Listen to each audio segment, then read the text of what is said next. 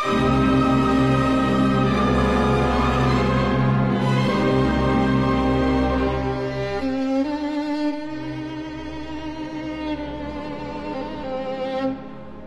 单好玩有干货，大家好，欢迎来听李哥说理财。不好意思啊，今天李哥标题党了。其实我想说的呀是三个话题：出国旅游、聪明消费和强国崛起。持续更新近半年的基金生产一刻通大功告成之时啊，恰逢盛会召开之际啊，为了犒劳小伙伴，李哥刚刚最近带了团队中的骨干成员出国团队培训了一回。好像都是年轻人啊，李哥就把目的地框选在了东南亚海岛。后来发现说，哎，进入十月以后，巴厘岛阿贡火山啊正处于活跃状态，有火山爆发风险，所以近期巴厘岛旅游人气不足。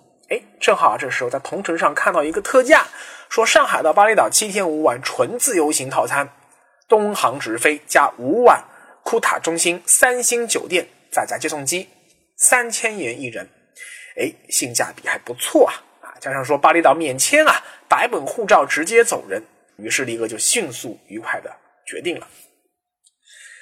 话说啊，最近携程因为那些个小聪明啊，又被大家骂得很惨。其实啊，天下 OTA 都是一般的黑啊，携程最大，所以最遭骂嘛。这次李哥在同城上面订的特价行程啊，同样不能用任何优惠券，下单时已经很小心的把隐蔽的保险套餐给划勾去掉了。哎。结果客户给我打电话确认订单的时候，居然说还有一个六十块钱一个人的保险，只有傻子才会买这种 OTA 搭售的旅游意外险啊！于是呢，我不得不再次打电话给同城客服，要求取消这个可选的保险套餐。顺便啊，再告诉大家一个秘密：我们在网上买机票时顺手或者不注意买的那些个航空意外险，一般二十块钱一份吧。其中的保障成本才几分钱，因为飞机其实是非常安全的，保险公司啊赚不到一块钱，剩下十九块钱全部都给携程、同城这些个 OTA 给赚去了，真是一个彻底的暴利行业。所以记住力哥的话，以后买机票时啊，顺手在渠道商买航空意外险的，都是二货啊，不做二货，从我做起。话说啊，中国旅游市场持续大爆发，但是呢，嗯，今天比蛋糕增长更快的呀，是想分蛋糕的人。所以说，呃，做旅游赚大钱其实并没有那么容易。越来越多不甘于被渠道控制的啊，航空公司、酒店、旅行社都自建渠道，给出最优价格，他们直接获得用户信息。那些个缺乏了护城河的 OTA，未来的竞争优势和盈利空间。嗯可想而知，会越来越小。所以我个人啊，其实并不看好像携程这类上市公司的发展前景。尤其是说啊，他把那个翼龙啊、去哪儿都吃掉以后，形成今天在中国一家独大的这格局之后啊，他他做的事情啊，为了赚钱嘛，就越来越恶心嘛。说实话啊，活该被骂。但是呢，哎，其实我还非常看好像呃春秋航空这种联航上市公司的未来。前途无量。好，说回来，去巴厘岛之前啊，咱公司有个姑娘啊，急急忙忙想去中航换点印尼盾，哎，结果还换不到，他就想换美元。我说啊，我这王你在力哥理财团队工作一年多啊，以后出门啊，别说你认识我啊。说这个换换外币啊，这个找中行不如找中行门口的黄牛，那那个一般都童叟无欺。人家给的现钞买入价和现钞卖出价都要比银行柜台价更好，但是依然还不是最优选择啊！今天中国如此强大，满大街都是银联，只要你拿一张存有人民币的银联卡到当地带有银联标志的 ATM 机取款，就能按照当天银联的官方挂牌价自动换算成当地货币。这好处有三啊：一是汇率非常好。二是你不用特地提前在国内就跑去银行拿号排队填表格啊，他去换。第三呢，是你用多少取多少啊，不怕被偷啊，也不怕说你换多了，哎，再换回来，结果呢损失二次手续费。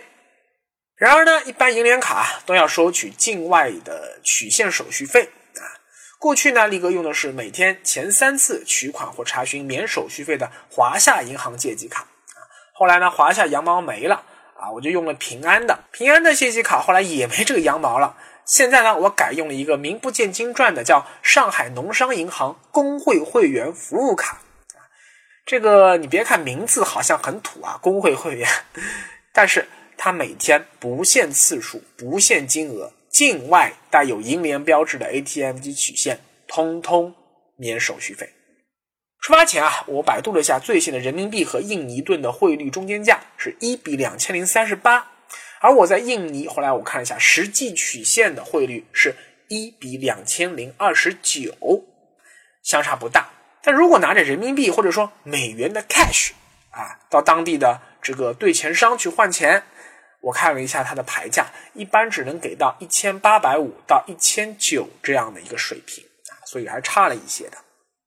虽说力哥是旅游消费达人，但是呢，万宝全书缺只脚啊，总有我不熟悉的领域，比如说女人喜欢用的护肤品。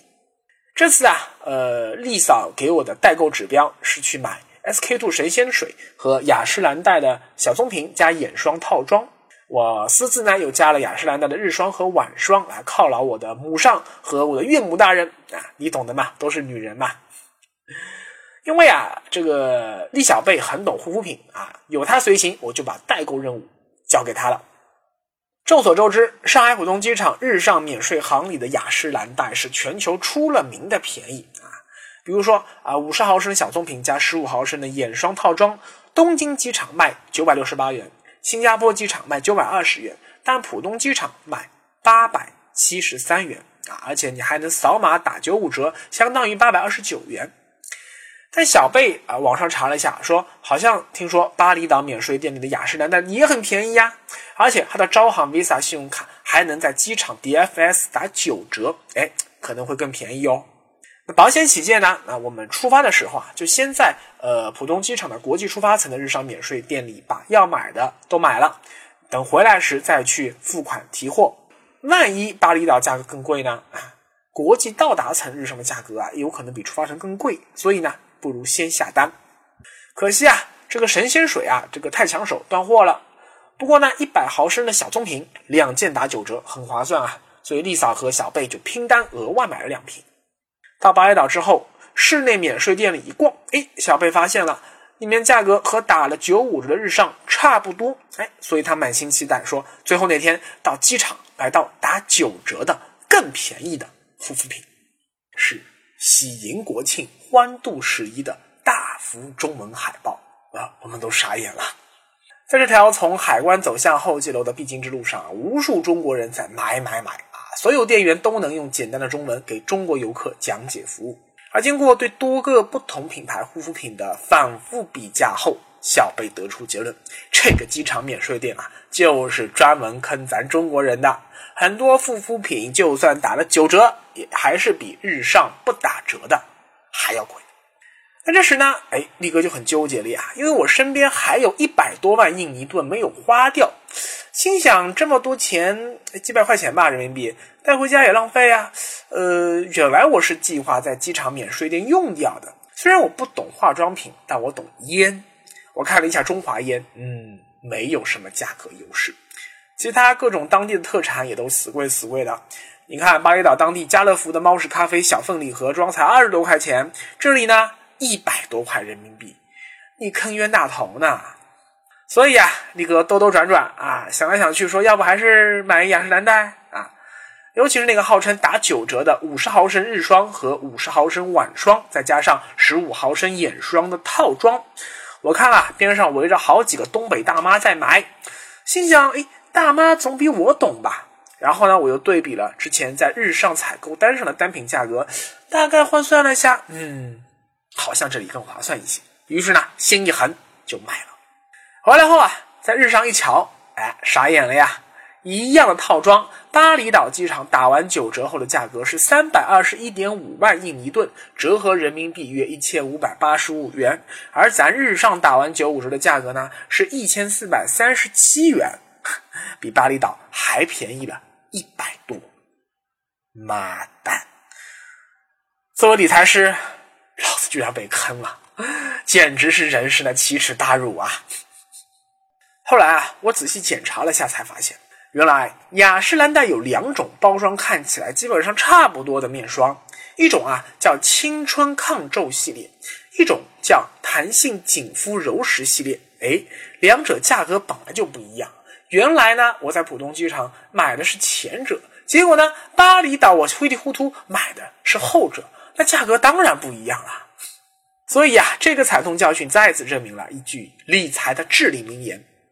不懂不要买，不熟不要碰。最后再聊点在巴厘岛的感想吧。作为中国人啊，虽然说被坑了，但是呢，还是能感觉到浓浓的大国崛起、富国崛起、强国崛起的味道。我们的包车司机啊，因为经常接待中国游客啊，都会讲一些比较简单的中文了。我们在呃巴厘岛最著名的潜水圣地蓝梦岛的导游也会讲中文。过去啊，我看攻略上说，基本上看不到几个中国人的巴厘岛第一夜店 Sky Dream 这个里面，哎，我发现了，哎，中国人其实还是有一些的，嗯。此外呢，还有一些细节很有意思。一是巴厘岛满大街都是换钱商，排在前四位的货币我看了一下，永远是美元、欧元、日元、英镑。后面呢，啊，还有什么澳元、新西兰元，啊，包括一些东南亚国家的货币，而人民币的汇率。更准确的说啊，是五星红旗的 logo，有些地方是没的，有些地方有，但是呢，往往出现在呃换汇商广告牌的最下面一栏，说明什么呢？说明就是最近这几年中国游客逐渐多了起来，越来越多的换钱商开始把人民币也作为可兑换货币。二是啊，在一家印尼的海鲜餐厅，我找到了大众点评网上的团购券，因为团购券页面是中文啊。餐厅服务员当地印尼人看不懂啊，但是呢，他们知道，嗯，你这个是大众点评，这他认识，所以他说，呃，就给我拿了一个机器，然后说 code code，让我给他看这个 code。我一看这个机器，哎呀，懂了呀，这国内到处都是，不就是扫二维码用的吗？啊，于是马上团购，并给他们看大众点评上的二维码，D，他们一扫，哎，马上就 get 了，我到底买的是什么套餐。和直接点餐相比啊，这个团购价差不多，我算了一下，打了九二折。你要知道啊，你别说是印尼呀，就算是美国啊，也做不到今天中国那么发达的遍地都是的手机支付。但因为要做咱中国人生意啊，所以呢，反而倒逼当地商家不得不学会了二维码支付。三是咱的包车司机啊，对中国的手机品牌，哎呦，那真叫是如数家珍啊。他告诉我。呃，苹果太贵了，所以印尼用的人其实不多。市场占有率最高的呀是 Samsung 三星，其次是华为，现在基本上已经是双强鼎立了。